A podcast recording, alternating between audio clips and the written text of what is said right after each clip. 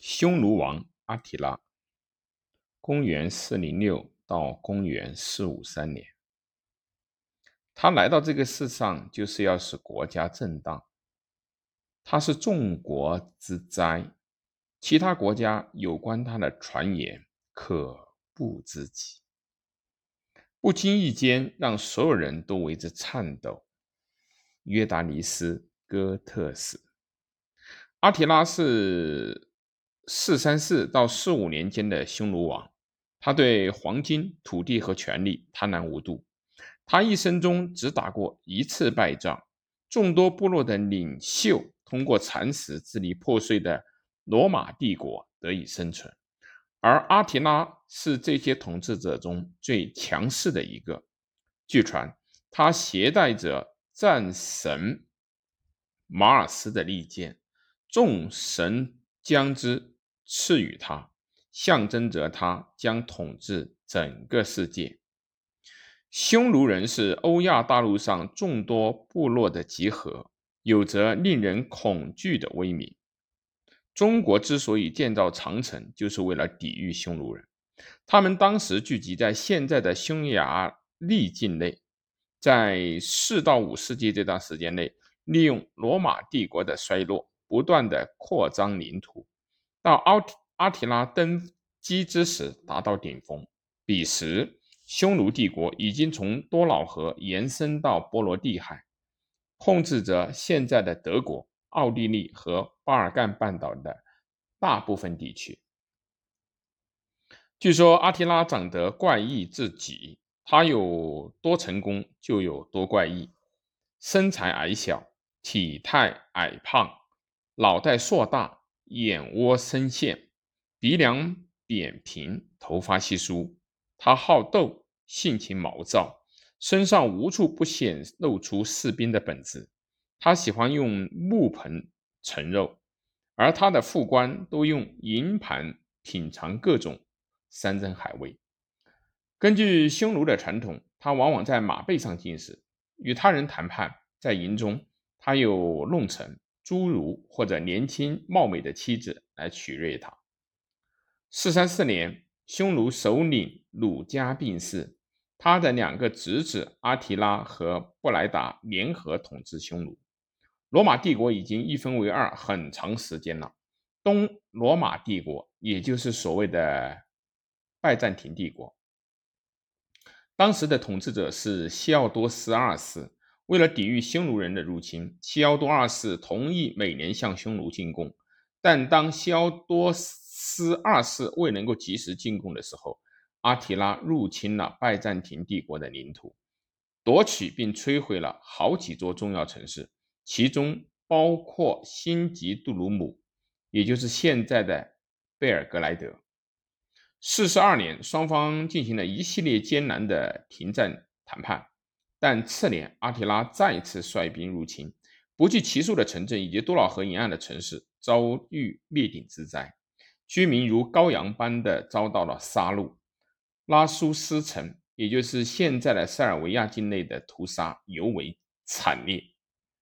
数年后，当东罗马帝国大使前往拉苏斯城与阿提拉谈判的时候，他们只能在城外安营扎寨。以避开腐尸的臭味，不计其数的城镇遭到了与之类似的命运。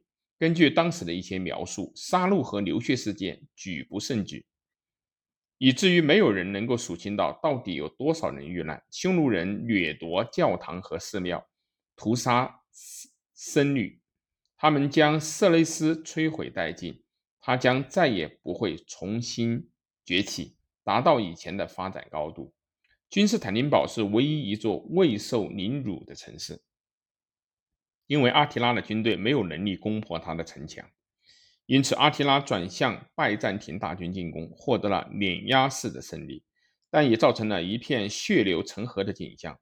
在重新向匈奴人进贡，并且将贡品增至三倍以后，和平才得以重现。四百四十五年前后，布莱达被谋杀，下令的显而易见。是他的兄弟阿提拉，阿提拉自此成为唯一的匈奴王。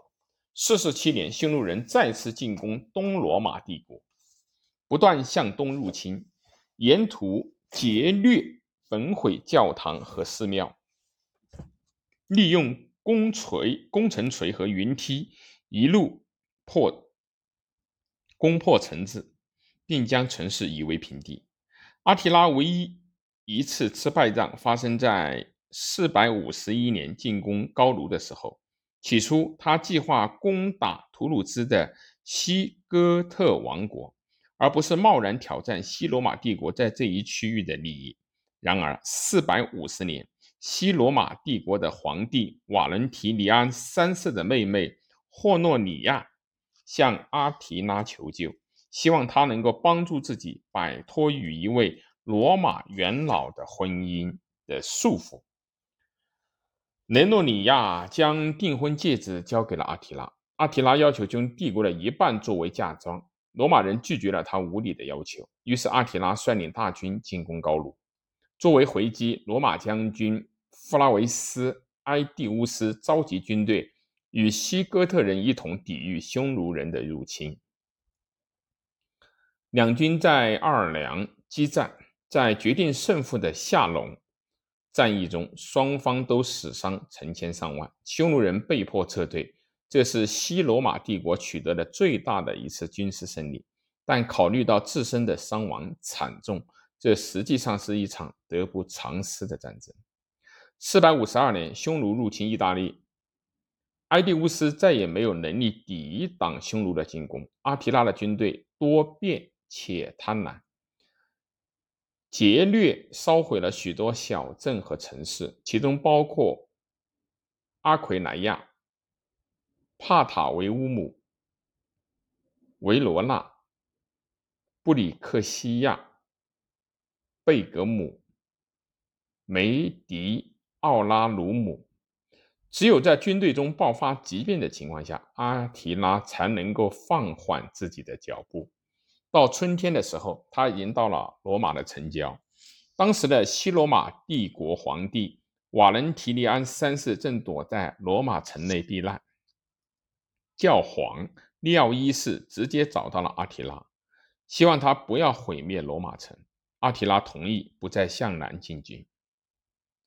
四百五十三年，阿提拉去世，此前他刚刚娶了一位漂亮而年轻的妻子。整夜都在饮酒作乐，熟睡中，他的鼻子大出血，窒息而亡，倒在了一大大滩的血迹中。埋葬阿提拉的士兵最终都被杀死，以避免他的敌人有机会找到他的坟墓而进行破坏。